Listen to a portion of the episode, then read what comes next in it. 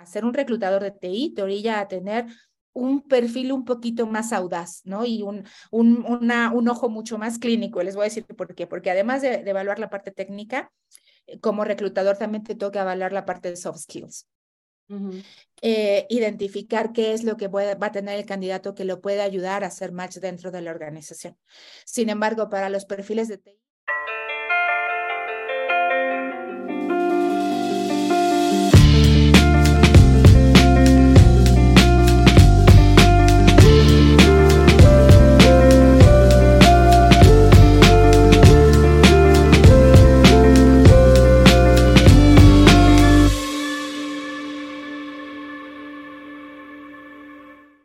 Hola geeks, ¿cómo están? Bienvenidos a un nuevo episodio de Gigi Podcast, un proyecto de Geek Girls MX. Geek Girls MX es una comunidad creada por mujeres que busca hacer de su pasión un proyecto de vida.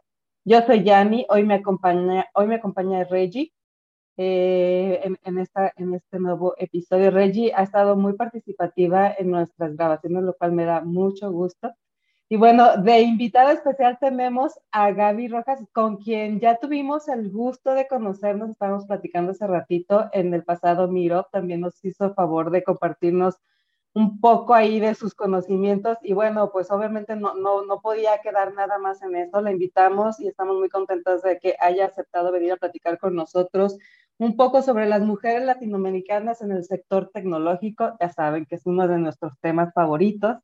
Y bueno, pues de eso va a tratar más o menos la charla de hoy y, de muchas cosas más que allá irán saliendo. Pero bueno, antes de iniciar con el episodio, saben que es muy importante agradecerles a todos ustedes por acompañarnos en un, en un nuevo capítulo. Gracias por todos los que se han suscrito a nuestras redes sociales, gracias por sus likes, gracias por sus comentarios, gracias por cualquier acción que hacen para apoyar este proyecto. De verdad, lo hacemos de corazón y de verdad nos encanta ver eh, su participación. Eh, también queremos agradecer a RSS, nuestro patrocinador oficial de este podcast. RSS es el lugar en donde pueden hospedar su proyecto de podcast también.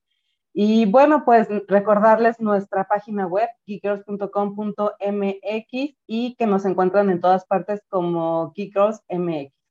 Ahora sí, sin más anuncios, comenzamos con nuestra charla. Comenzamos. Hola Yani, gracias por otro episodio más donde este, estamos aquí con otra invitada especial. Y bueno, eh, la invitada de hoy, como decía Yani, ya la conocimos presencialmente en el Miro pasado. Y bueno, ella es Gabriela Rojas Chagoya, es máster en coaching e inteligencia emocional por parte de la Universidad de Salamanca, licenciada en psicología por la UNAM, que bueno, es la Universidad Nacional Autónoma de México, y es experta en el desarrollo de habilidades emocionales. Cuenta con más de 15 años de experiencia en desarrollo de talento, coaching, capacitación, recursos humanos y evaluación de competencias. En tema de consultoría, ha participado como vicepresidenta de formación pública del Instituto de Mejores Gobernantes. Cuenta con experiencia como HR Business Partner, participando en diferentes sectores como retail, banca y farmacéutica. Y bueno, también se desempeñó como líder del Centro de Vinculación y Desarrollo Profesional del TEC de Monterrey, acompañando a estudiantes en sus procesos de incorporación al mercado laboral. Adicionalmente, colabora como Career Coach en para el Massachusetts Institute of Technology, que es el MIT, en sus certificaciones de tecnología para Latinoamérica. Actualmente es Success Career Manager para Latinoamérica en Practicum, Practicum que es una compañía de EdTech que ha desarrollado un bootcamp de aprendizaje de habilidades tecnológicas, el cual ha impactado a miles de estudiantes alrededor del mundo. Eh, como responsable del centro de carrera, acompaña a los participantes para fortalecer herramientas de empleabilidad como lo son un CV, de, CV de impacto, simuladores de entrevista, eh, LinkedIn, GitHub y asesorías de transición a la vida laboral. Y bueno, para más o menos darles una idea de lo que vamos a estar hablando, bueno, de estos eh, temas que voy a mencionar y algo más que surja sobre la marcha. Pero bueno, eh, el tema que estará abordando hoy Gaby de Practicum es las mujeres latinoamericanas en el sector tecnológico, pues de acuerdo con el Laboratorio de Innovación del Banco Interamericano de, de Desarrollo, que es BitLab, en Latinoamérica solo uno de cada cuatro profesionales en el campo de tecnologías de la información y comunicación, que son las TICs, es mujer. También abordará varios factores sociales que impiden una mayor participación de las mujeres en esas áreas y también cifras específicas de la situación en México.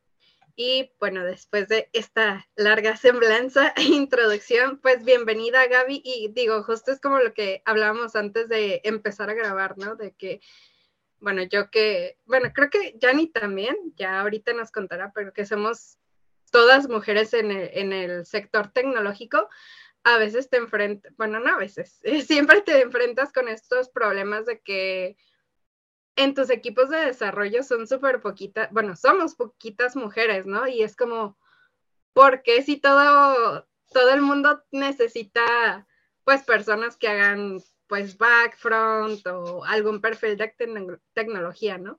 Pero bueno, ya ahora sí le dejo el turno a Gaby para que nos dé, ahora sí que una introducción de lo que vamos a estar hablando. Oigan, chicas, pues muchas gracias primero por la invitación. La verdad estoy súper contenta para empezar de, volver, de volverlas a ver, de volver a conectar, eh, pero sobre todo con la comunidad tan bonita que ustedes tienen y esta labor tan importante que hacen eh, para seguir motivando a las mujeres a tener una presencia en el sector de la tecnología y a desarrollarse y aprender y a seguir creciendo.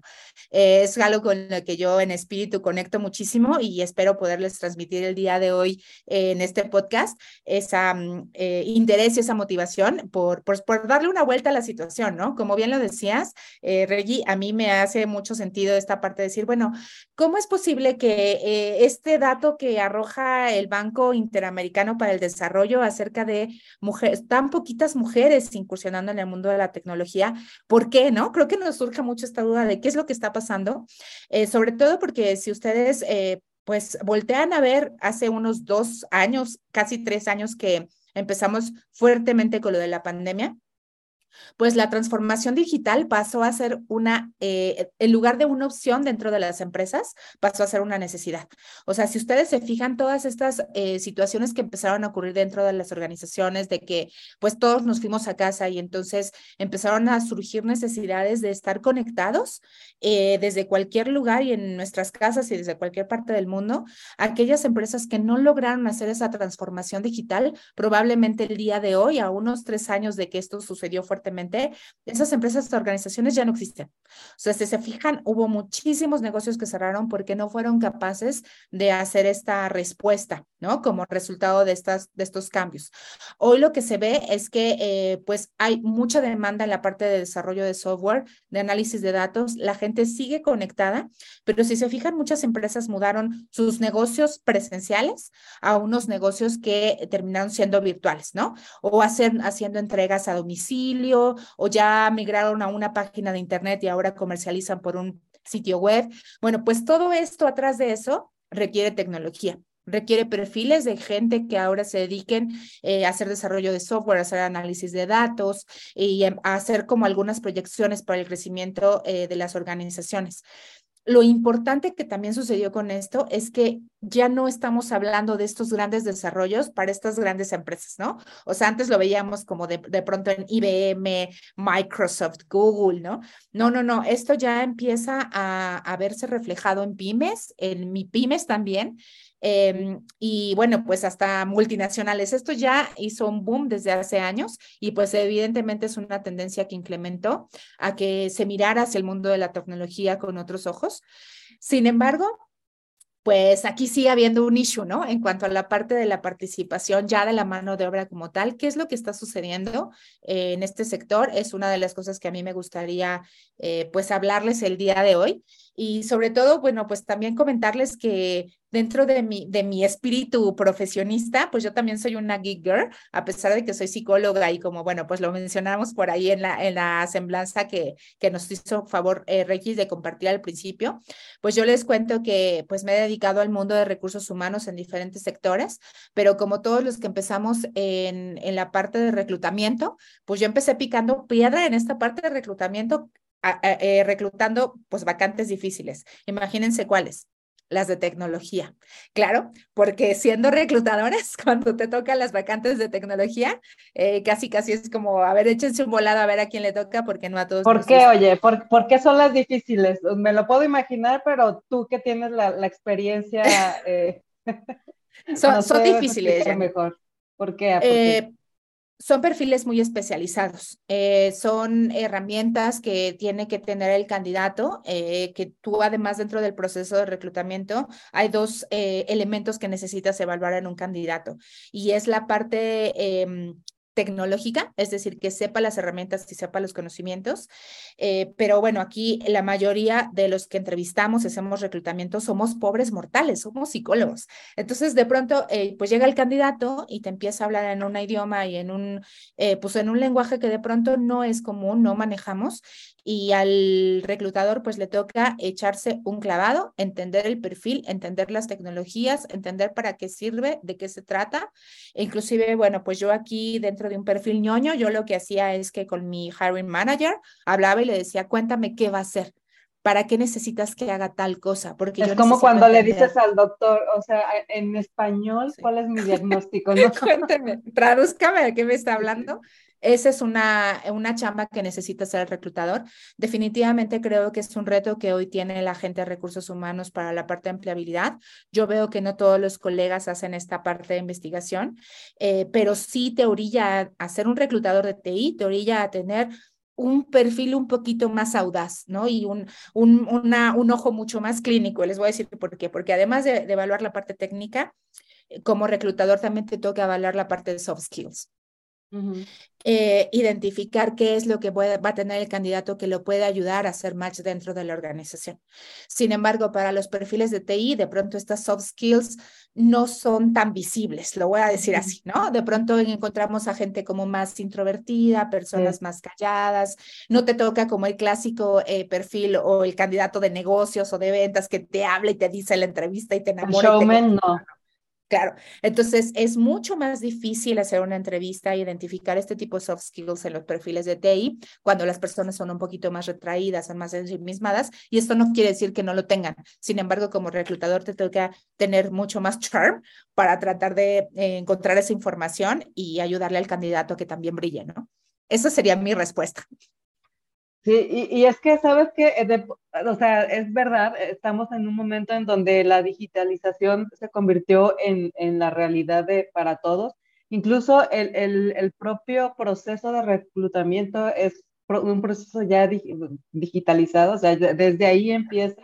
Estuvimos platicando este, en un episodio anterior con otra de nuestras invitadas incluso sobre cómo, cómo era, un poco cómo era este proceso, ¿no? Cómo era el, el propio algoritmo muchas de las veces quien hacía esta selección, esta previa selección antes de incluso de llegar con, con el de recursos humanos, y cómo, cómo, todo esto influye en el, en, en, en, el resultado final, ¿no? En el resultado final me refiero a que realmente la empresa contrata el perfil adecuado que cumpla con los, con, con, los skills necesarios y no con un, y no una persona que en realidad sabe mucho de algoritmo, que sabe mucho cómo, cómo, cómo navegar por el, el algoritmo más que tener los skills necesarios para cubrir un puesto.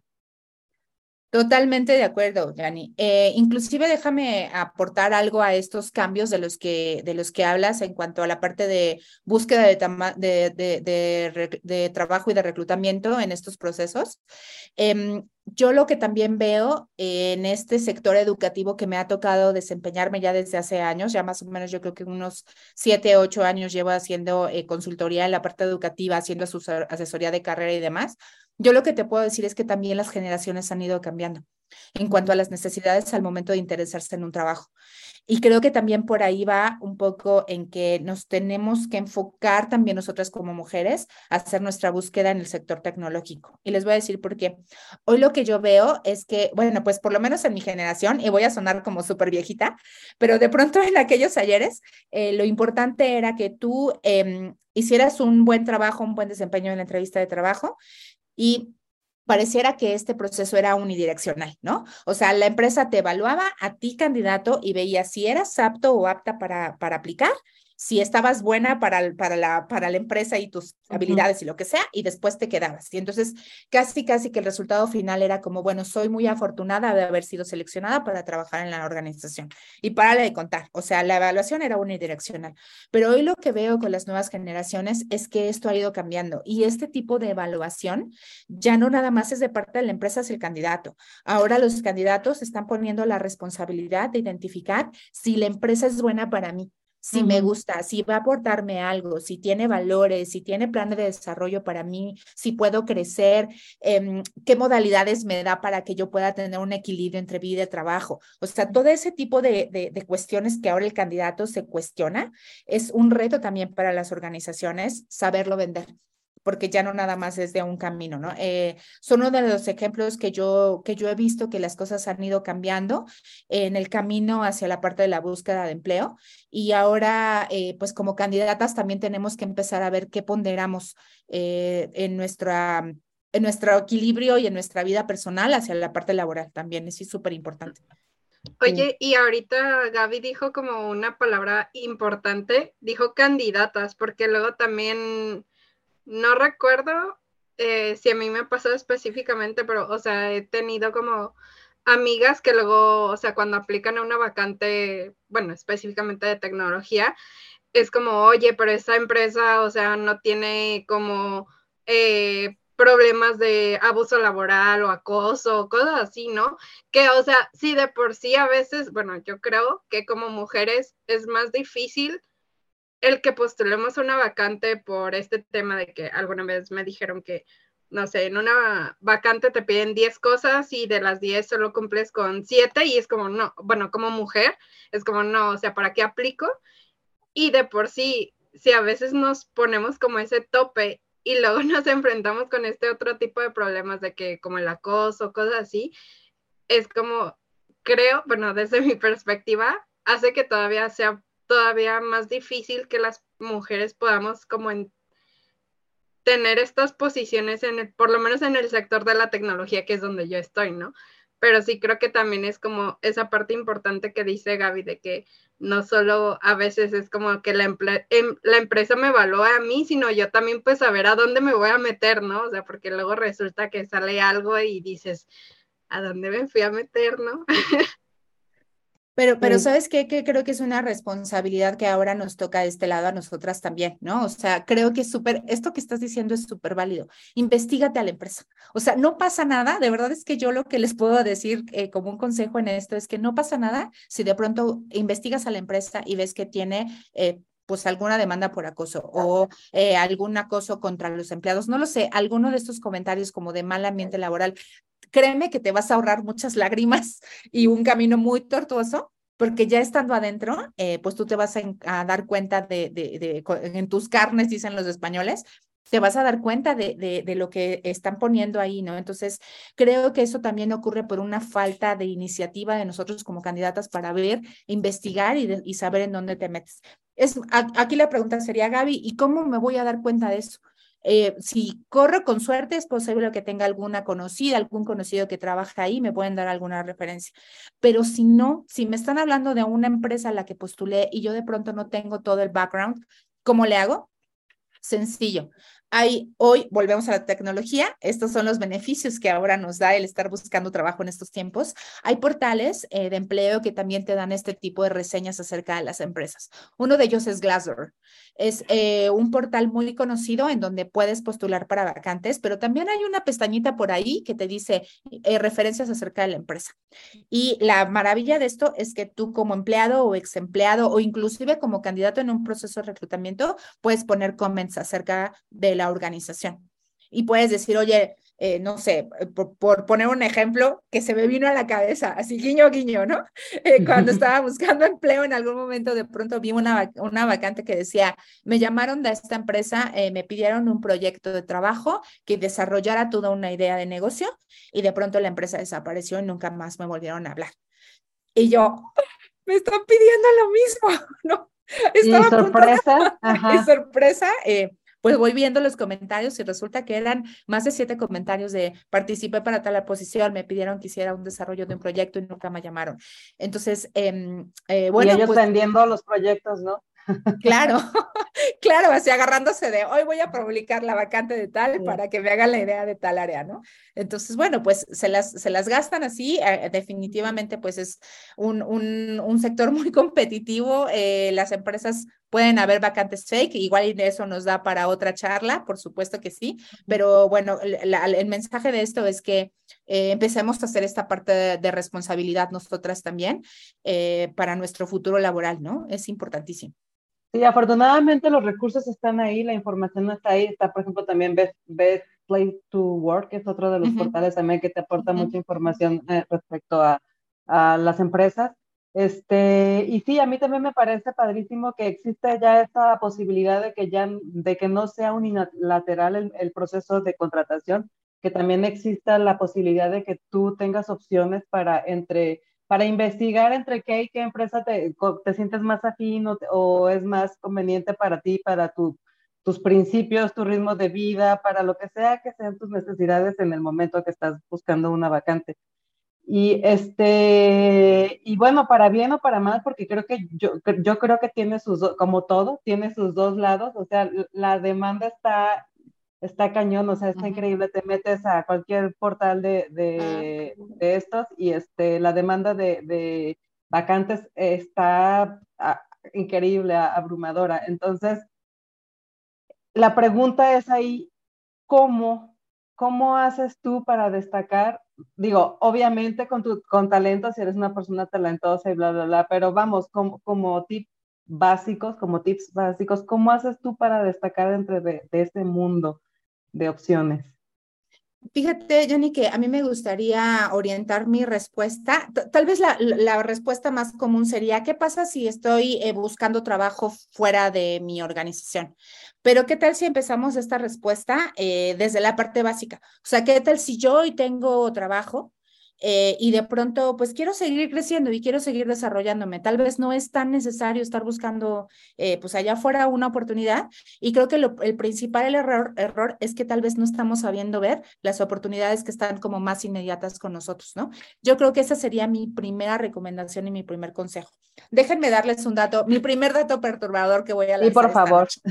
Eh, hay un estudio que indica que en el 2024 eh, más o menos se tiene pensado que van a existir más de 10 millones de nuevos empleos en las diferentes organizaciones.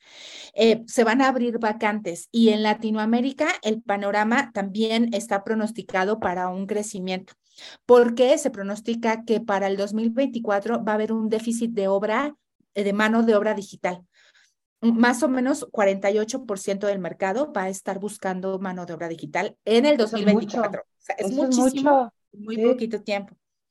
Ahora, ante este panorama, la realidad es que las organizaciones están respondiendo ya ante esto y están abriendo vacantes internas. Por eso te digo que mi respuesta iría, antes de andar buscando allá afuera, yo te diría, haz una evaluación y decir, tal vez no estoy viendo algunas vacantes que están o algunas posibilidades para mí que están más cercanas, ¿no?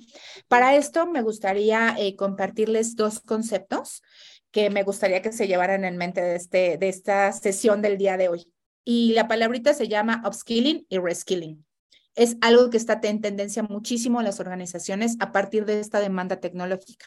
Les voy a contar, la parte de upskilling es cuando las empresas comienzan a capacitar a su gente para tener nuevas competencias y estar actualizados. Como lo mismo les decía, como van a haber más demandas, entonces eh, tu empresa es muy posible que, posible que empiece a tener programas de actualización y de capacitación. Yo lo que te diría es, busca, pregunta en tu empresa, a veces no nos enteramos porque andamos como tan metidos en nuestro día a día que la verdad que ni siquiera sabemos, ¿no? Pero hoy las empresas están tratando de hacer este upskilling. ¿Por qué? Porque les sale un poquito más barato. Es más barato capacitar a la gente que ya está contratada, que ya sabe tu negocio, que ya sabe tu cultura y actualizarla en ciertas cosas. Eh, sobre todo si ya estás, por ejemplo, en las áreas de tecnología y de pronto dices, es que ya llevo aquí eh, cuatro o cinco años, ¿no? Eh, ¿Qué más hay para mí? Tal vez sería una buena idea que preguntes en tus áreas de recursos humanos cuáles son los programas que vienen para la organización en los siguientes dos años. Ese sería mi, mi primer tip. Segundo tip va a la parte de reskilling. Es una palabrita que también van a estar escuchando muy continuamente y lo que están haciendo mucho las organizaciones es capacitar a sus empleados, pero adaptarlos para que trabajen a puestos diferentes. Les voy a poner un ejemplo muy sencillo. Imaginemos una empresa eh, de una tienda departamental que se dedica al retail. Su mayor fuerza de trabajo son los vendedores, ¿no? La gente que está en el piso de venta y te vende en una tienda departamental y te vende, no sé, electrodomésticos o te vende que los libros o que está en la ropa, ¿no? Está vendiendo. Pero las organizaciones están tratando ahora de capacitar a sus empleados en tecnologías para pasarlos a áreas de tecnología. Entonces, imagínate que yo como vendedor de pronto me inscribo en un programa interno en donde me van a capacitar para ser un analista de datos o aprender a desarrollar una página web ya dentro de mi misma organización. Entonces, ¿qué beneficios tiene eso para mí? Bueno, pues para empezar, que hay una curva de aprendizaje mucho más eh, pequeña, ¿no? Ya no me tengo que adaptar a una Los procesos ya los tienes ya los tienes eh, y simplemente vas a hacer un cambio. Otra cosa también que está buenísimo con esto es que hay muchas posibilidades de que tú empieces a tener incrementos salariales sin moverte de trabajo sin hacer todo lo que implica el buscar trabajo, en candidatearte, en ta, ta, ta, ¿no? Em, hay otra cosa que también es muy benéfica en la parte del reskilling, es que inclusive em, pareciera que no, pero al cambiar de área, de pronto pareciera, pareciera que cambias de empresa. O sea, tienes un líder nuevo, compañeros nuevos, tareas nuevas, actividades nuevas. Y entonces, si eres una persona que de pronto dices, ya me está dando un poquito de flojera mi trabajo, me siento como estancado o estancada, de verdad, chicas, yo les recomendaría que empiecen a ver de manera interna qué posibilidades puede, puede haber. Les quiero contar un caso eh, reciente de éxito que tuve con una eh, que tuvimos en, en, en Practicum. Es una chica que hizo un curso de Data Analyst. Ella trabaja para un banco y ella estaba en el área de call center. Llevaba mucho tiempo ahí, ella por necesidad, em, pues por necesidad económica, tuvo que entrar a trabajar en el call center para pagarse su carrera. Pero una vez que termina la carrera, ella decía, es que no sé si me quiero quedar forever en el call center, ¿no? O sea, he aprendido y todo, pero estoy en la parte de operación y, y yo quiero como algo diferente. Ella entra a Practicum para aprender más acerca de análisis de datos. ¿Lo, lo, lo, iba a funcionar para su actividad en el call center? Sí, pero eh, cuando ella empieza a estudiar esta parte, decía, es que creo que puedo hacer muchas más cosas con esto. Yo ya no sé si me voy a quedar chiquita este, en el puesto que, que actualmente tengo. Entonces, al momento de hacer la asesoría, de pronto le dije, oye, ¿ya has visto que si hay vacantes internas? Entonces, como que esta parte del reskilling, ¿no? Y me decía, ¿qué es eso yo? Es que hay vacantes internas. Pregúntale a la gente de recursos humanos a ver si tiene algo para ti. Fue un día, de verdad, un día que fue, se acercó con la gente de RH, oye, mira, fíjate que acabo de terminar un bootcamp y tengo esto y quería ver bueno, pues había una vacante específicamente de Data Analyst en el área de análisis de datos del banco. Entonces, todo fue un proceso rapidísimo porque RH le dijo, oye, tengo la vacante, a ver, pásame tu currículum, se lo va a pasar al director, el director lo revisa, lo revisa el hiring manager, le hacen una entrevista al siguiente día le ponen una pequeña pruebita nada más para saber si ocupaba las herramientas tecnológicas que se necesitaban, pero ya no hubo una entrevista de, del banco, ¿sí me explico? O sea, como ella ya conocía los, los procesos, la cultura del banco, el cliente, el negocio, o sea, eso ya se lo pasaron por alto y nada, en, un, en una semana ella ya tenía eh, una oportunidad nueva de trabajo, cambió de empleo, obviamente cambió de sueldo, cambió de posibilidades, un montón, está súper contenta, dice que está aprendiendo un chorro porque evidentemente al cambiarse de área, pues cambió casi, casi como de empresa y de mundo, ¿no? Entonces, este es un, es un ejemplo que yo les quiero poner acerca, eh, respondiendo a tu pregunta, Jani, tal vez me expandí muchísimo, pero yo les diría, váyanse primero a lo inmediato, ¿no? O sea, ¿qué tengo hoy? ¿Qué me falta? En qué puedo aplicar y a partir de ahí con lo que tengo empieza a tomar acciones. Si de pronto ya dijiste, a ver, ya Gaby, ya hice mi análisis, que no hay vacante interna, que estoy en una empresa súper chiquitita donde no puedo crecer, a quien le reporto es al director general, dueño de la empresa, ya, ya no hay para dónde mover, Ah, bueno, pues entonces vámonos con el siguiente plan de carrera, que ya así le llamo yo, que es empezar a buscar eh, una posición eh, hacia allá afuera, ¿no? Y a partir de ahí, eh, hacer el mismo panorama, ¿no? En donde me, si voy a buscar posiciones afuera de, donde, de lo que tengo, yo creo que lo primero que tenemos que hacer es en dónde me encuentro y hacia dónde quiero ir. ¿Dónde me encuentro es qué habilidades tengo, qué conocimientos tengo, en qué momento, en qué estatus estoy, cuánto gano, o sea, todo ese panorama y decir, bueno, así estoy hoy, yo quiero una posición, voy a inventar, quiero un trabajo remoto, me quiero ir al extranjero, quiero trabajar para una empresa en Estados Unidos, quiero ganar en dólares. Ok, esto es lo que quiero, va. Pero ¿Qué necesitas para?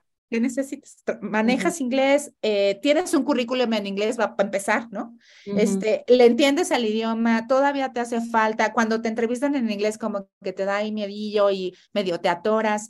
Este, ¿Qué tú tienes que aportar para la empresa esta eh, extranjera que te está llamando la atención? Entonces, cuando tú haces esa evaluación y ese gap, identificas ese gap y dices, ah, ok, bueno, pues mi primer paso seguramente va a ser este, tomarme un cursillo de inglés seis meses, ¿no? Nada más como para desempolvar y entonces ahora sí poder eh, aplicar. Y en paralelo hacer un currículum en inglés, porque si no, no la vas a armar.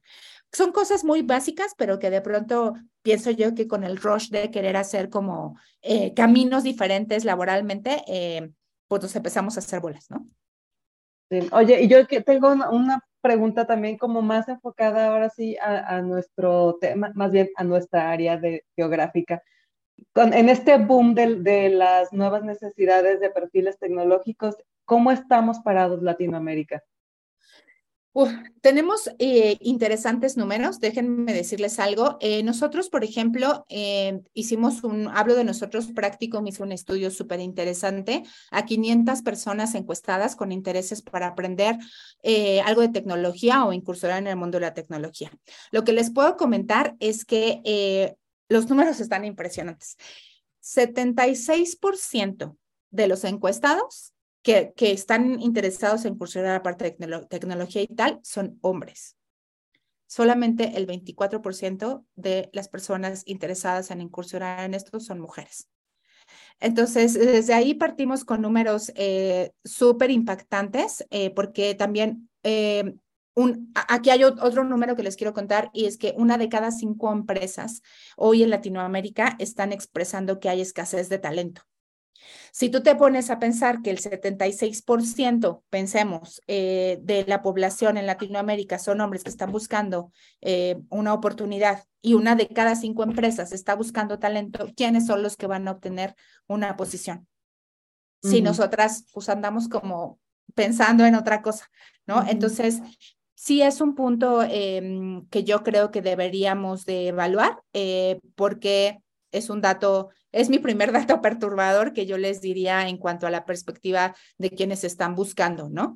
Y qué es lo que están buscando. Otra parte, por ejemplo, también interesante es que em, eh, en, Latinoamérica menos, fíjense, menos del 43% de mujeres son las personas que están estudiando una carrera relacionada con tecnología, las famosas eh, carreras STEM. Entonces, les estoy hablando que ni siquiera alcanzamos un cachito de la mitad de las, eh, de las mujeres que están interesadas en, en incursionar en un área tecnológica. Entonces, pienso yo que esto se va a ser una cadena eh, con un resultado en donde sigamos teniendo poca aparición, em, poco, poco foco en este tipo de áreas, porque desde que estamos estudiando la carrera, eh, de pronto nos perdemos en otro tipo de, pues en otro tipo de, de, intereses, ¿no? Entonces, eh, por ejemplo, una labor que también es súper interesante y que a mí me parece que su movimiento también está haciendo, es que desde que estemos más chavitas, empecemos a hacer notar que hay un interés, hay una escasez y hay una necesidad en esta área porque nosotras empecemos a aparecer. Porque pienso que una de las, de las primeras limitantes de las que podemos hablar acerca de estos eh, factores por las cuales no hay mujeres en tecnología, uno de ellos puede ser la parte social. Desde que nos enseñan no sé, y voy ahí seguramente a, a, tocar em, algunas historias con, con, nuestro, con nuestro público, nuestro escucha, es que eh, pues tal vez algunos de nosotros desde la parte cultural y desde que estamos pues muy chiquititas, nos dicen cuáles son aquellas carreras que son para niños y cuáles son aquellas carreras para niñas. Eh, no sé si ustedes lo tienen como, tal vez no lo tenemos como claro, como consciente, pero si tú te pones a revisar un poquito en este panorama, ¿Cuáles, ustedes díganme, chicas, cuáles son aquellas carreras que consideran que son para niñas, por ejemplo? Que hay un montón de chicas. O sea, que yo considero que es, un cliché en la sociedad. o sea, lo, voy a decir que yo, no que yo crea que lo son, las que creo que la, que la sociedad tiene catalogadas como, como eh, educadora, maestra, enfermera, eh, ese, ese tipo de, de carreras. Sí, cocinera también. Por ejemplo, ¿no? chef, ajá. Exacto. Eh, y, por ejemplo, en, en carreras, eh, como también en la parte profesional, las carreras de eh, comunicólogos, psicólogos, o sea, yo les puedo decir que en mi carrera, por ejemplo, en mi salón de psicología había un hombre, de todas las mujeres. Entonces, la carrera de psicología es también muy común en la parte de las mujeres, ¿no? La parte de, de comunicología, ya cada vez hay más hombres en la parte de comunicología, pero también en la parte de comunicólogos hay un montón de comunicólogas, ¿no? Eh, mujeres. Eh, y de pronto estas carreras como más para hombres, como más rudas, em, derecho, ¿no? Eh, la parte, toda la parte de las ingenierías y las ciencias definitivamente están orientadas hacia allá desde una parte cultural que tenemos en Latinoamérica, ¿no? Entonces, eh, Quiero hacer esta, esta parte puntual porque evidentemente esto se refleja en un, en un panorama laboral. Voy a hacer aquí un paréntesis a contarles, les quiero contar una experiencia personal que, que, yo tuve en un, en un, en un trabajo.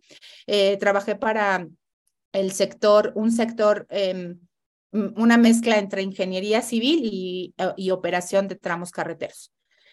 Eh, entonces, bueno, pues esta empresa se dedica a, pues eso, a operar las, las, las casetas eh, dentro de las carreteras en, en México, ¿no? Sobre todo. En Latinoamérica también, pero en México. Y em, de pronto había esta necesidad de, eh, pues, esta empresa fue comprada por una empresa extranjera y de pronto había esta necesidad de tener un área más completa de recursos humanos. Entonces, cuando se dan cuenta que en esta empresa solamente hay recursos humanos que son las personas que contratan y las personas que despiden, llegan los extranjeros a decir, pero ¿qué está pasando en México? ¿Por qué no hay un área de desarrollo organizacional? ¿no?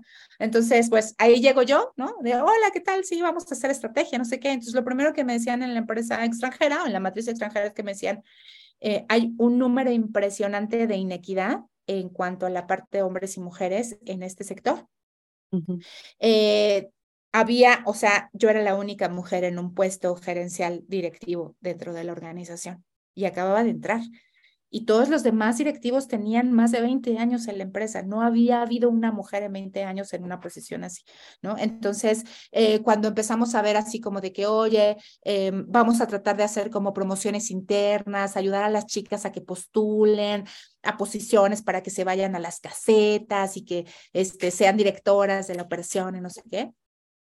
O sea, dentro de la misma organización, la gente decía, no, es que pues no, es que yo no estudié para eso, eso me decían, ¿no? Las chicas. No, es que pues yo soy, este, pues la parte administrativa o yo soy la secretaria, em, ¿no? Eh, eh, yo soy la, la, psicóloga que hace el reclutamiento de posiciones. Entonces, como que dentro de este mismo interés yo decía, wow, o sea, como que no había este foco de decir, oye, pues sí, le voy a entrar a la parte de las casetas, ¿no? Me voy a ir a la operación y eh, voy a recibir dinero, voy a hacer cortes de caja, voy a em, revisar que las plumas, las antenas y toda la operación tecnológica, pues se dé. Cero pasaba, ¿no? Entonces, eh, pues es algo que se empieza a permear en una cultura organizacional. Yo lo que les diría es, eh, estos números a mí me hacen sentido, porque eh, tal vez en nosotras desde la parte social hay una limitante de empezar a postular para estas posiciones o estas carreras que no son de mujeres, ¿no? Y yo creo que la limitante está desde la parte de, hablábamos en, un, en otro episodio también, o sea, obviamente este, este es un tema recurrente que, la, que a veces la limitante viene desde desde los papás, ¿sabes? O sea, porque puede haber de repente una niña que empieza a tener interés por, eh, por estudiar una de estas carreras y, y, y, llega con sus papás y les dice, oye, yo a mí me gustaría ser ingeniero, lo que tú quieras. No, como crees? Eso no, no, mijita, tú estudia para maestra, ¿no? O sea. Sí, que de hecho, digo, perdón, nada más así súper rápido. Como dato cultural, sí tiene un nombre eso, se llama la brecha de los sueños que justo como mencionan ustedes dos, es como la edad en donde a nosotras como niñas empezamos como a dejar de creer lo que podemos ser y nada más como empezamos a ya pensar lo que nos empiezan a meter como estas ideas que justo mencionaban tanto Yanni como Gaby de, no, no, no, es que tú, pues maestra, ¿no? O, enfermera, y es como, oye, pero pues quiero ser, no sé, ingeniera. Ay, no, ¿cómo vas a ser ingeniera? Ni te gustan las matemáticas o eres bien burra, ¿no? O sea, ese tipo de comentarios que dices, no, pues entonces ya, ¿para qué, no? ¿Para qué mejor sigo como lo que quiero ser y, y que ni siquiera me van a apoyar en mi familia, ¿no? Y, definitivamente creo que eh, esta parte pues nos toca a nosotros, ¿no? O sea, sí viene una parte cultural, pero con este tipo de movimientos como los que hacen ustedes y que nosotros vayamos cayendo en conciencia, que esta parte es la que yo les decía, ¿no? Hay una parte de responsabilidad y esta parte me toca a mí. O sea, y, lo que yo les digo, em, tal vez para ser muy puntual en esta pregunta que lanza Jani es, si así está el contexto, ¿qué me toca a mí hacer? ¿No? Yo lo que les decía, investiga acerca de la organización. Eh, les voy a también contar otra experiencia que tuve en algún otro momento laboral.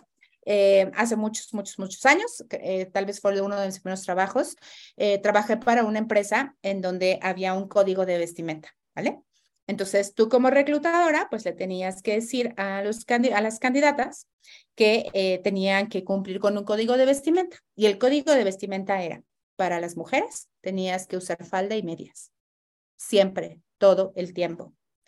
Y mm, estaba prohibido descubrirte los brazos en la oficina. O sea, ahí les dejo, ¿no? Entonces, claro, eh, cuando entras a la organización, esto del código de vestimenta era lo de menos. O sea, la cultura laboral en cuanto a esto, pues era como de, en plan de, tú no puedes ir a una junta con directores porque eres mujer.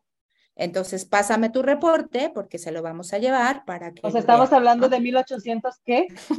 la empresa estaba fundada en 1845, pero pues, obviamente seguía operando, ¿no? Entonces, seguía operando con este tipo de reglas. Tengo entendido que, bueno, pues muchas cosas culturalmente tuvieron que cambiar porque ya no era una empresa que empezara a ser atractiva para el nuevo talento, ¿no? Entonces, por eso les decía... Oye, este eh, tipo de empresas sigue siendo legal, o sea, este tipo de acciones, no lo sé, lo pregunto ahorita porque me dio curiosidad, ¿sigue siendo legal tener este tipo de, ¿cómo decirle? De prácticas. De, prácticas, exacto, de prácticas. Pues es que si lo ves así, Yanni, legal sí es. O sea, si ellos te lo están diciendo en su, al momento de que tú estás reclutándote, que ese es su reglamento, y tú te contratas diciendo, pues, pues sí, o sea, estoy aceptando eso, pues la empresa es que ya es como de, pues tú lo aceptaste, ¿no? Esa es mi práctica, es mi cultura y es mi estilo de trabajo.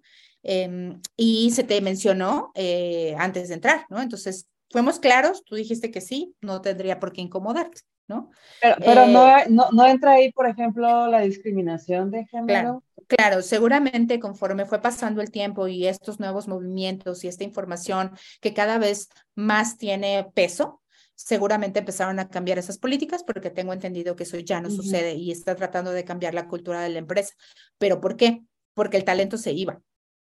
¿Sabes? eso no pasaba antes. O sea, es que... El talento y no talento. ¿sí? Claro, antes lo que decías es de, bueno, pues es que tengo estabilidad, ya me quedo aquí, la empresa que me tocó y me pagan chido, ¿no? Y ya, tan, tan, y de ahí se acabó y mi incomodidad y entonces, pues nada, me pongo licres abajo para que no se me vean los calzones, ¿no? Eso era como la, solución. Pero bueno, claro, ahora em, con toda esta información, ¿qué es lo que nos toca a nosotros decir? Bueno, pues lo tengo claro, ese es tu reglamento, no, no me conviene, no va conmigo, gracias, me voy a ir a buscar otro lado en donde yo me sienta mucho más tranquila, mucho más conforme y eh, sienta que pueda florecer de una manera diferente y se me valore y se me vea diferente. Pum, pum, se acabó. Entonces, cuando la gente empieza a hacer eso, ¿qué es lo que pasa con la organización? Porque ya no era un talento atractivo para la empresa y además estaba siendo eh, estaba siendo conocida como la empresa que te orillaba a hacer ese tipo de cosas. Por ahí entonces en voces te decías, ay, no, yo para qué quiero entrar ahí. Y ya estaban teniendo escasez de talento. Entonces creo que este tipo de movimientos empieza a tomar forma eh, poco a poco con este tipo de acciones que vienen desde nosotros, ¿no? Y es así como obligamos a las organizaciones a empezar a tener posturas diferentes. Claro que nos toca un camino por recorrer, pero creo que vamos empezando, pero creo que es importante empezar a tomar conciencia de cuáles son aquellos factores que hacen que las mujeres no estén en la parte de tecnología. Creo que a partir de ahí a nosotras nos tiene que quedar claro cuál es, pues cuál es el camino, ¿no? Que nosotros tenemos que seguir teniendo para, para ir encaminando cada vez con mayores resultados, pienso yo. Y sí, el factor sigue siendo cultural, obviamente, ¿no? O sea, nuestro, primer, nuestro principal obstáculo sigue siendo, más que falta de interés, sigue siendo eh, falta de, apoyo y soporte con, hacia las mujeres que, que deciden este tipo de, de carrera, de, de estudiar este tipo de carrera. Claro, Yanni, pero además déjenme compartirles algo que también eh, pues les traigo preparado para el día de hoy y es que en este estudio que hicimos en Practicum em, eh, encontramos factores limitantes que eh, les van a sorprender. O sea, sí tiene que ver con la parte de la parte social, pero fíjense, el primer motivo por el cual em, pues identificamos que hay una limitante para la incursión de las mujeres en el área de tecnología es la estabilidad en la profesión. Oh, sí. Déjenme decirles que... A ver, eh, explícame, explícame más, más a detalle, eso me interesa. Pues la respuesta ante esto es que yo no me cambio, yo no me muevo, yo no incursiono en la parte de tecnología porque no me siento capaz de adquirir nuevos conocimientos para buscar otro empleo. Eso es lo que contestaban mm. las encuestadas. Entonces, eh, claro, lo que decíamos es que viene de una parte cultural, pero ¿qué es, hasta dónde nos está taladrando la cabeza? En el que dices, es que yo me voy a quedar aquí porque, eh, pues no, como que, a mí el, como que a mí el número no se me da. No sé cuántas veces han escuchado por ahí eso, ¿no? o eso de la tecnología, yo no lo entiendo. Qué ah, miedo. yo, sí, yo no. Fíjate que ni al teléfono le muevo. Ajá. ¿Cómo yo... me voy a yo meter algo así? Eh, qué bien desde esas pequeñas conversaciones internas que tenemos, ¿en qué recae esto? Yo no voy a tomar decisiones para buscar algo mejor para mí, porque pues no, no se me da. Y entonces esta, busco una estabilidad en la profesión. ¿Qué quiere decir? Pues no tomo tanto riesgo, ¿no? Eh, lo que ya sé para lo que estoy hecha, para lo que serví, pues entonces ahí me quedo. Entonces, fíjense qué fuerte es este diálogo interno que de pronto podemos llegar a tener con nosotras mismas, ¿no? Y si de pronto no somos conscientes de esta conversación, de estas ideas que nos estamos comprando de nosotras, va a ser súper difícil que en algún momento consideremos la oportunidad de incursionar en estas más de 10 mil posiciones nuevas que se van a abrir en dos años. Eh, definitivamente, bueno, pues esa es una primera limitante y un factor. No sé qué opinan, no sé si les hace no, es que limitante es, es la palabra una disculpa, otra vez el internet nos falló, pero bueno, ya estamos aquí de regreso con nuestra charla y justo eh, les quería yo mencionar de este fenómeno, le vamos a decir, que, que eh, eh, se ha estado viendo con mayor frecuencia últimamente. Dentro de las charlas que tenemos aquí en la comunidad, incluso dentro de este mismo proyecto del podcast, nos damos cuenta que cada vez se está haciendo más, se está normalizando el cambiar de de carrera, que de repente descubres que ya no estás tan contenta en lo que estás haciendo, o que tal vez desde un inicio no estabas tan contenta este, haciendo lo que, lo que estás haciendo y, este, y decides cambiarle, quieres darle un giro a tu, a tu profesión y entonces empiezas a buscar, ah, ya nos diste tú el nombre de cómo se llama eso, que es el reskilling, y bueno, sí, ya se empieza a ver, este, lo cual me parece muy bueno porque eso rompe totalmente con el dicho este que decíamos, ¿no? De que más vale malo conocido que bueno por conocer, porque sí es cierto, o sea, aportando a tu comentario, es muy común y es muy frecuente encontrarte con que se toma la decisión eh, no basado en lo que en lo que te gusta o en tu eh, trabajo de vida soñado, no, en lo que ya tienes seguro, en lo que se puede, en lo que te aceptaron, en lo que con suerte tuviste, etcétera, etcétera. Me encanta que ahora tengamos esta gama tan grande de posibilidades en donde iba a decir nos demos el lujo, pero no es un lujo, es el derecho, nos damos el, derecho de escoger y elegir a qué nos, a qué nos queremos dedicar. Totalmente, o sea, creo que, bueno, como lo mencionaba, ahí es un punto que, que se nos queda reflexionar, ¿no? Porque al momento de que empezamos haciendo esta conversación de ¿Has escuchado a alguien decir esto, hablar inclusive a ti misma de que más vale eh, conocido, mejor conocido malo, que bueno por conocido? Malo por conocido que bueno por conocer. Eh, bueno, pues eso, eso, eh, pues tal vez por ahí nosotros empezamos a tener ciertas limitantes en nuestro desarrollo profesional, que pues en algún futuro esto va a repercutir, ¿no? Y como lo mencionábamos, si para el 2024 van a haber un montón de oportunidades y un panorama laboral bien interesante, no sé si vamos a estar listas eh, con esta limitante que todo el tiempo estamos en, en, mente, ¿no? Fíjense que otra, otra limitante que encontramos en este estudio es que si bien las personas se encontraban pues como estables en su trabajo, fíjense aquí el, el porcentaje, se encuentra que el 35% de los encuestados decían que no se animaban a hacer una transición o a encontrar un nuevo trabajo, sobre todo en la parte de tecnología, por algo que ahora le llamamos la paradoja junior. ¿Qué quiere decir esto? Alguien no consigue trabajo porque tiene poca experiencia, pero tengo poca experiencia porque no consigo trabajo. ¿Me explico? Y entonces parece un círculo vicioso, ¿no? O sea, neta no voy a tener experiencia porque pues no me dan trabajo, entonces ¿cómo voy a tener trabajo? Porque entonces ¿para qué me voy a animar a tener una nueva profesión o conseguir un nuevo trabajo y demás? Eh, pues si nunca voy a pasar de ahí, ¿no? Entonces, creo que en esta paradoja junior, ¿no? Eh, es en donde nos, nos quedamos y eso también te puede limitar a no poder ver un futuro más allá para tu trayectoria profesional. ¿Cómo se rompe este círculo? Yo lo que le les diría son con dos cosas. Una es que si te tengas que preparar técnicamente, actualízate, eh, eso te va a, llevar a la parte junior, sí, porque dices, bueno, me actualizo, pero tal vez no tengo experiencia en eso. Sí, pero espérate, porque la otra manera en la que se rompe la paradoja junior es que eh, desarrolles soft skills. ¿Cómo? O sea, pongas en práctica lo aprendido. Y aquí es donde se nos olvida cómo empezamos nuestros primeros trabajos. Y de pronto cuando yo estoy, por ejemplo, también asesorando a nuestros estudiantes eh, del bootcamp que quieren buscar trabajo, de pronto me dicen, oye, pero es verdad que, eh, no sé, siendo eh, data scientist puedo, puedo ganar 100 mil pesos. Ojo, porque hoy nosotros estamos promoviendo por ahí una vacante que anda en eso. la respuesta es sí. O sea, ahí está el mercado, tú te puedes meter, de las páginas de internet, ahí están las vacantes. Claro, pero es que dicen que es para un senior. Hombre, sí, la onda está en que tú también tengas por ahí la capacidad de, de, recorrer esta carrera. Eh, yo les quiero contar, por ejemplo, em, una, anécdota que, que, le quería compartir a Regis eh, hace rato, es que, eh, como les mencionaba, yo empecé mi, mi, rumbo y mi camino hacia la parte de recursos humanos. Eh, justamente la parte de desarrollo de talento y en corporativos. Pero después me empecé a dar cuenta en el camino que mm, sí me gustaba, pero no me encantaba, ¿saben? O sea, como que no me apasionaba, no me llenaba tanto el ojo y llegaba un momento en el que de pronto me empezaba a sentir un poco, pues no sé si aburrida o desmotivada o como que yo decía, bueno, luego, ¿y esto ya? O sea, ¿es todo?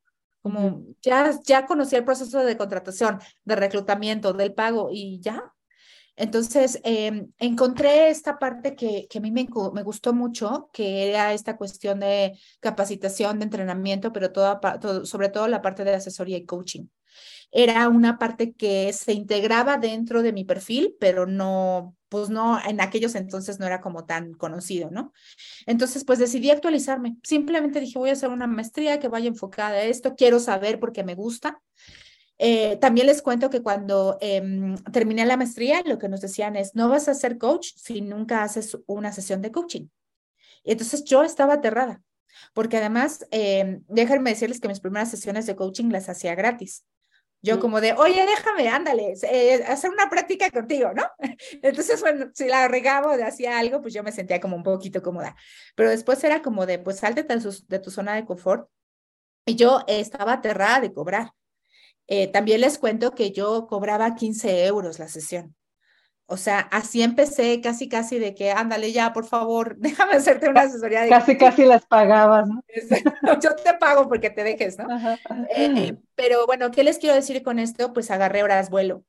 Esto me permitió identificar, tener casos diferentes, eh, inclusive poder identificar cuáles eran o son las diferencias entre asesorar a una persona tal vez con una mentalidad europea o una cultura europea que nuestra cultura latinoamericana. En una asesoría de coaching somos súper diferentes. Em, y esta es la parte de la que yo les quiero también como dejar este mensaje, ¿no? Eh, permitámonos la oportunidad de empezar desde cero, es que no pasa nada. O sea, dar, eh, si te actualizas haciendo un curso de marketing o de redes sociales o te metes a hacer un curso de análisis de datos o de web developer, dile a alguien, oye, déjame hacerte tu página web. Mira, estoy aprendiendo esto en este curso, dame chance. Eh, déjame cobrarte 20 pesos. Eh, eso también te va a ayudar a ir cobrando, ¿no? Y que no te dé pena como para eh, darle ahí una remuneración a tus nuevos conocimientos, pero sí te va a permitir empezar a tener un panorama de práctica. La manera en la que vas a dejar de ser junior es haciéndolo real, poniéndolo Adquiriendo experiencia, sí. Y adquiriendo experiencia. Entonces, bueno, una de las cosas que nosotros también pues tratamos de apoyar en Practicum es que eh, dentro de la formación eh, te ponemos prácticas y buscamos, los orientamos y los impulsamos casi casi a que hagan prácticas reales eh, con las necesidades reales hoy del mercado, porque esto también te va a ayudar a que no llegues a una entrevista con cara de, ¿de qué me estás hablando si en la escuela me dijeron otra cosa, ¿no? Em, pero bueno, la recomendación que les hago es que si en algún momento se van a actualizar, sí busquen que la institución les promueva este tipo de actividades, que es lo que te va a ayudar un poquito a salir de esa paradoja junior, ¿no? Eh, y bueno, otro motivo que también eh, me gustaría compartirles es que encontramos razones impresionantes por las cuales eh, también la gente se atora al momento de, de, buscar un crecimiento profesional. Ahí les va, otro dato. fuerte, fuerte. Los hombres... Estoy sentada ya. Los hombres dicen que quieren, em, en su crecimiento profesional, quisieran hacer un cambio para poder trabajar a distancia y tener un balance de vida. Y las mujeres, sus motivos y sus razones es para ganar más dinero y trabajar en otros países. Y les hago esta parte muy puntual porque aquí es donde vemos algo que no se habían escuchado por ahí, el concepto del techo de cristal, que seguramente sí, pero aquí se refleja. O sea que mi motivación como mujer eh, para seguir un crecimiento profesional y tal vez incursionar en la parte de tecnología sea ganar más dinero, es porque lo que sí se refleja es que ganamos menos que los hombres. Y esto es un hecho. Y entonces estamos buscando constantemente esta actualización para llegar a ese objetivo. Entonces, Em, pienso yo que, que esa no debería de ser nuestra motivación, ¿no? O sea, si el hombre por su parte está buscando un balance de vida, em, ¿cuánto camino nos falta entonces de recorrer para que una vez que ganes más, después te interese tener un balance de vida? Tener un balance de vida. Una mejor profesión. Entonces, aquí también les dejo un punto a reflexionar. Sí, sí, em, dentro de los datos, aportando un dato a estos tan importantes que nos compartes tú hoy, este, en, un estudio también, este, de alrededor de 23 países que se hicieron respecto a las diferencias de salarios entre hombres y mujeres, estamos en el número 5. En el número 5. Bien triste, bien triste. Está súper triste. Y sí, es lo que yo les decía. Eh, volvemos a lo mismo, ¿no? Mm, probablemente algunos de ustedes que nos están escuchando están diciendo, bueno, claro, Gaby, pero es que el panorama laboral y la industria en México y en Latinoamérica se está manejando de esta manera y entonces los salarios no los ponemos nosotros, los trabajadores, los pone la industria. Punto que sí. Bueno, eso no lo cuestiono ni tantito, ¿no? Pero vuelvo a la parte de, la mirada hacia nosotros mismos o hacia nosotras mismas en este caso. Eh, ¿Será que tu motivación principal sea ganar más dinero? ¿Por qué lo estás poniendo sobre la parte de tu balance de vida? ¿no? Eh, creo que esa sería una reflexión que nos tenemos que llevar, porque esto es independientemente si nos pagan menos o no en el mercado. Si tus intereses y tus motivaciones para cambiarte de trabajo, para desarrollarte, eh, estudiar algo diferente y conseguir un nuevo empleo, va a ser ganar más, eh, créeme que te vas a seguir atorando porque vas a seguir no teniendo un balance de vida. Mientras que los hombres ya están buscando em, o ya están viendo hacia ese panorama un poquito más holístico y más integral de que lo que somos nosotros mismas, ¿no? Entonces, em, pues ahí lo que yo las invito es que empiecen a cuestionarse, ¿no? ¿Cómo está esta parte del interés de tu balance de vida? O sea, va a llegar un momento en el que de verdad la motivación del dinero eh, nunca es suficiente. O sea, lo que les quiero decir es que vas a encontrar el siguiente trabajo con más lana, con más dinero, con más prestaciones, con más ganancias, pero esa, ese gusto te va a durar dos meses tres meses si tú quieres a lo mucho, porque cuando te acostumbras a ganar esa nueva cantidad de dinero, otra vez vas a seguir empezando a tener estas inquietudes, preocupaciones, desmotivaciones, o sobre todo vas a empezar a ver que pues sí ganas más, pero tienes mucho más trabajo, mucha más carga laboral, mucho más estrés y pues tu balance de vida sigue por los suelos, ¿no? Entonces, ojalá que podamos empezar a, a, mutar esta, este pensamiento que pienso que eh, pues no nos hace nada bien y nos hace que sigamos nosotros a años luz de lo que nos va a llevar a tener un equilibrio eh, emocional, ¿no? Que también eso nos da para otro tema más adelante.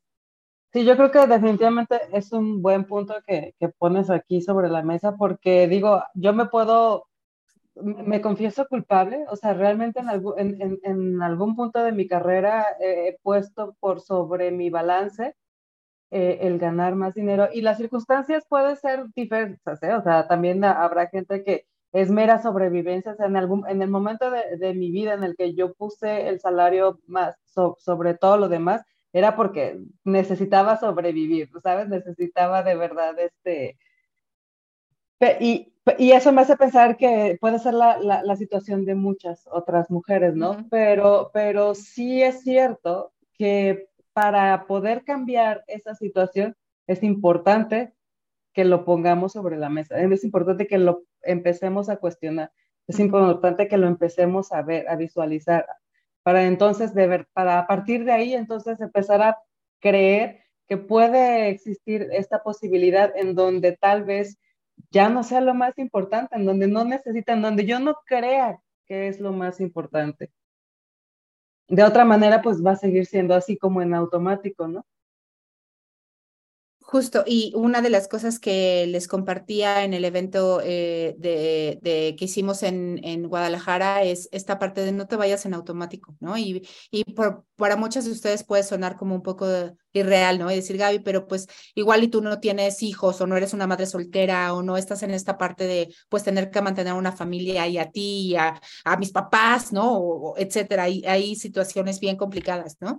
Em, y seguramente eh, pues es una razón de peso como para, para caer en este tema, pero, pero sí les diría yo que, que llega un momento en el que hagas un plan de carrera para que no vayas en automático, sí se vale y se vale decir, en un año yo me voy a enfocar en ganar un poquito más, pero hasta aquí. O sea, no voy a dejar que esto me genere burnout, que me tal, o sea, le pongo un límite a mi situación solamente para, para dar respuesta a, lo que estoy viviendo, pero que tu, que tu siguiente paso sea cambiar de situación, o sea, no te puedes quedar ahí y que no sea tu única motivación. Esa sería tal vez mi invitación a que se lo planteen eh, como un paso, ¿no?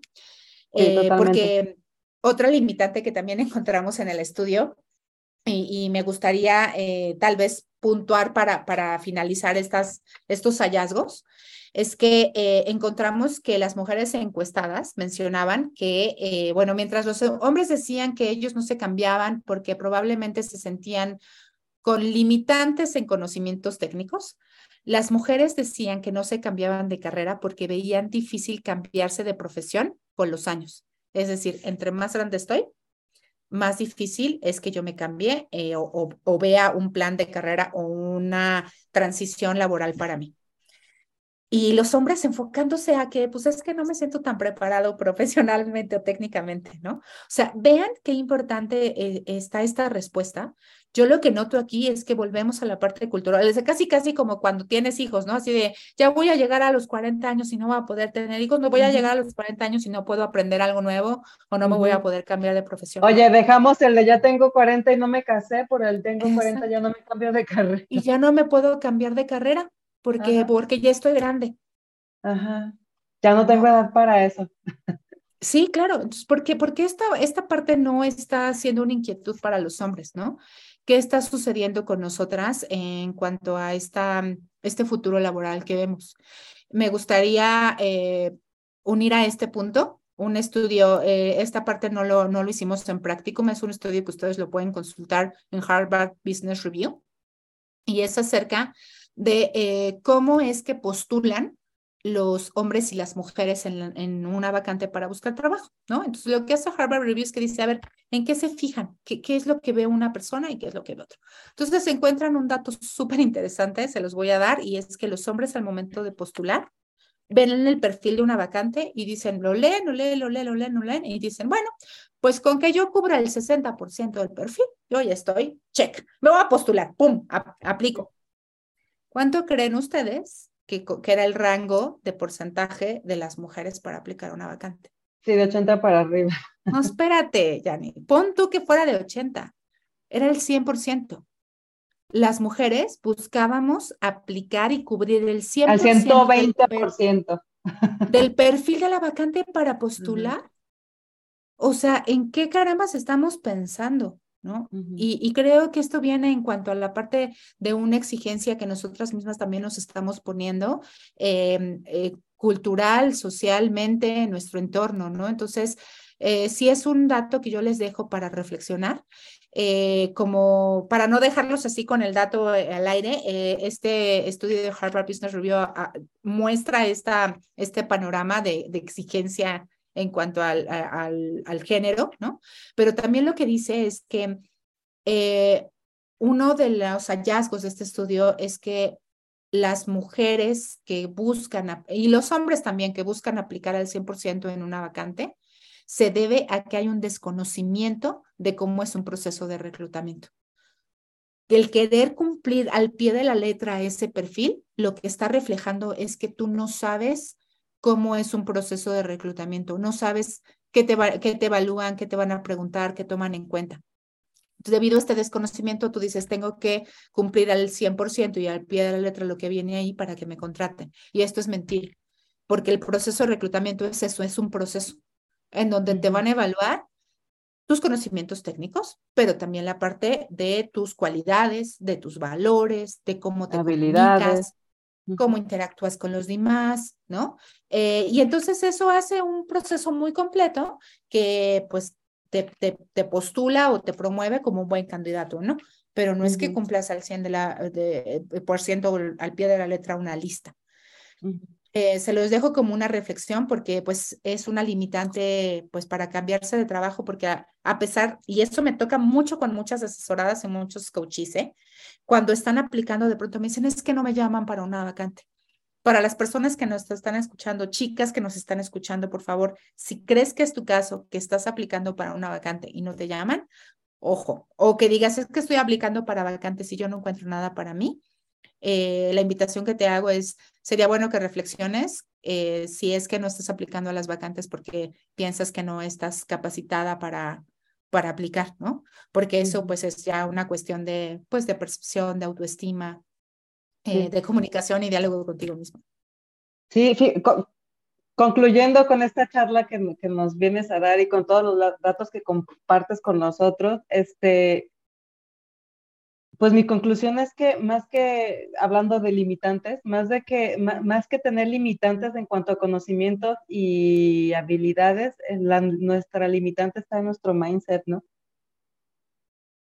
La principal, porque no digo que no haya este, limitantes de, en cuanto a conocimientos técnicos y bla, bla, bla, pero creo que la principal y la más fuerte deben ser es nuestra propia percepción Totalmente, Yanni. Yo creo que eh, es un muy buen mensaje que podemos dejar para, para este podcast, porque como empecé la, la, la, charla el día de hoy, ¿no? Sí es verdad que tenemos un contexto y es un panorama complicado.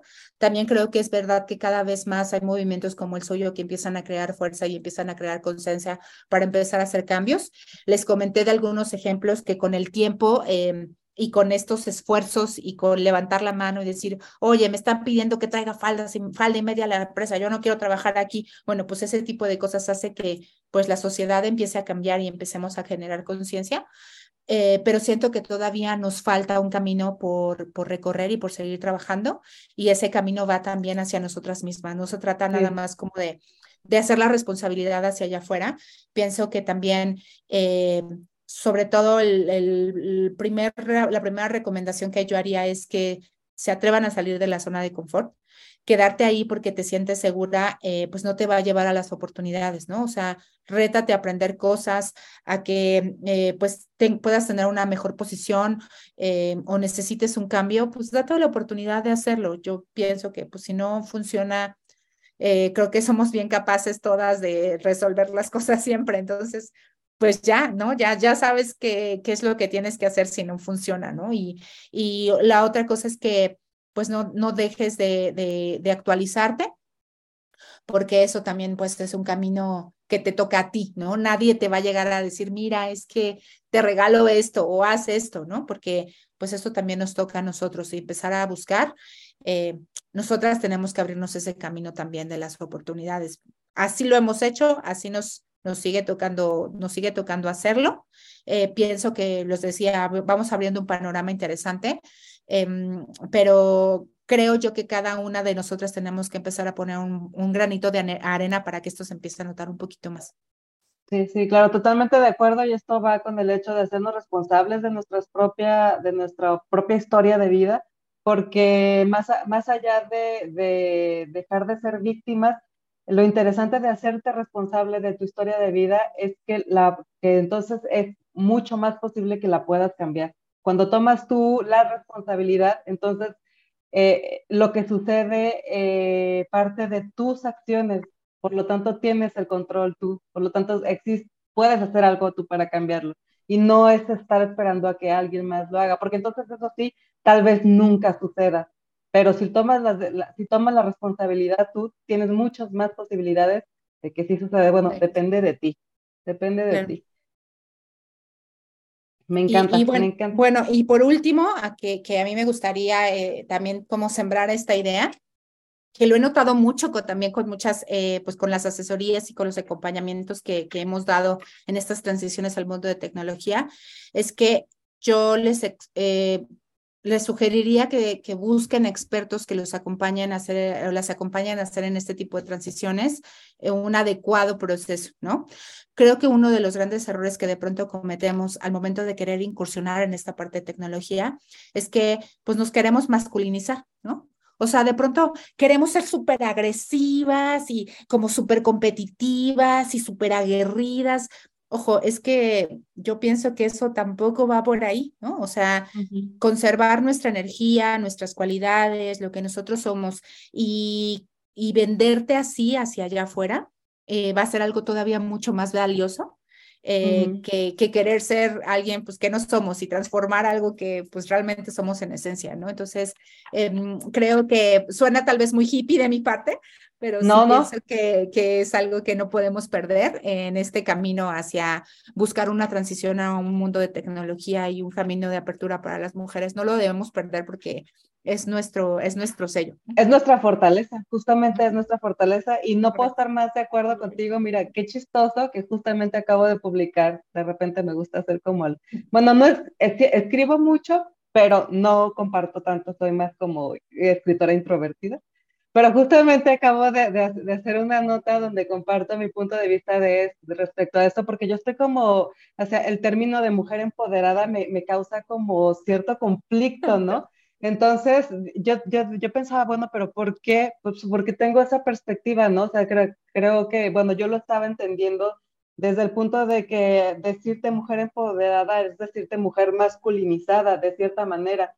Y no estoy de acuerdo para nada con eso. Creo que nuestra fortaleza no es el parecer, no, no tiene nada que ver con parecernos a los hombres. Nuestra fortaleza es nuestro poder, es el de estar conectadas con nosotras mismas, en, en ser y reconocer y aceptar lo que somos y abrazarlo y salir al mundo con eso, porque también se necesita eso, o sea, tan necesaria la fuerza de un hombre como, como las habilidades y las conexiones de una mujer y bueno, N cantidad de, atributos que como mujeres, como género tenemos. Este, y bueno, estoy totalmente de acuerdo, o sea, te, lo prometo que, que, que, es algo que tengo ahorita en la cabeza y, coincido contigo.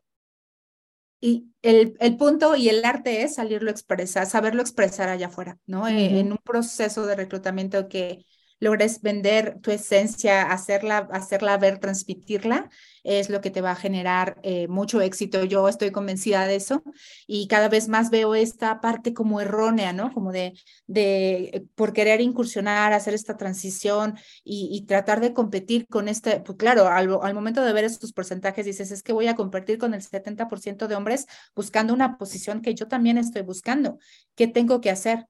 Bueno, tal vez el enfoque que estamos dando podría ser equivocado si es que te vas a poner a competir con cosas que, eh, olvidando las cosas que tienes y tratando de competir con cosas que no somos, ¿no? Fíjate, eso responde mi pregunta de hace, hace rato, ¿no? De que te preguntaba de qué manera podría yo resaltar dentro de un mar de CVs buscando la misma posición.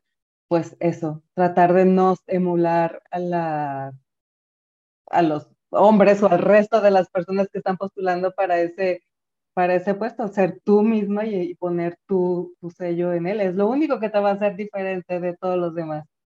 Sin duda, nadie te va a poder copiar eso, nadie, absolutamente nadie, es como una huella digital. Sí, sí, totalmente. Oye, pues qué, qué padre, qué padre charla, qué interesantes datos nos traes. Muchas gracias de verdad a Práctico por compartir sus, el estudio que hicieron con nosotros, de verdad son hechos reales, son, son, números que nos hablan y nos, nos dan certeza de lo que está sucediendo. Yo me llevo, de, verdad me llevo hoy y me lo llevo para mí, eh, esto que dices de más que, más que buscar el, el llenar el 100% de los requisitos de un perfil, es de verdad sentarte contigo misma y preguntarte, ¿es esto lo que quiero hacer en mi vida? O sea, realmente es esto lo que, lo que me veo haciendo por lo menos en el siguiente año o en los siguientes dos años, no sé lo que sea que dures en un trabajo, más, más allá que el sueldo, más allá que otras cosas, porque se vale. Ya, yo, yo creo que ya se vale, nos ganamos el estar haciendo lo que nos gusta hacer. Sin duda, sin duda, y de verdad es que a mí me encantaría también eh, pues poder seguir en comunicación con ustedes, con la audiencia y poder seguir compartiendo este tipo de eh, pues de informaciones bien valioso que empecemos a, mm, juntos como, juntas como comunidad, empecemos a, armarnos eh, fortalezas, caminos, acompañarnos y a motivarnos para seguir buscando oportunidades. Eh, no se olviden, de verdad, este panorama empieza a ser bastante interesante este año y el siguiente. Sin duda lo van a empezar a ver, pero bueno, pues lo que sí no podemos hacer es que una vez que te respondas a esta pregunta de, bueno, a ver, es donde estoy, me gusta, lo quiero, soy feliz. Y si te respondes que no, lo que ya no se vale después de eso es que te quedes ahí quejándote diciendo, no, ya había dicho que no me gusta y me choca y de cada día me choca más. Eso ya no se vale porque eh, pues esto no te va a llevar a ningún lado, ¿no? Sí, lo que sigue es que te hagas responsable de, de ello y te capacites y hagas algo que para moverte de ahí, porque sí te puedes mover de ahí, sí puedes encontrar un lugar en donde ya no te tengas que quejar todos los días. Exacto, Jan, qué poderoso mensaje. Y bueno, este, antes de irnos, por favor, déjanos tus redes, eh, las de Practicum también para todas, digo, las ponemos aquí siempre, pero eh, pues nos gusta que las mencione también nuestra invitada, por, por los que no se pasan a leer y les gusta solo escuchar, por favor. Claro, a mí me encuentran en LinkedIn como Gaby Rojas Coach.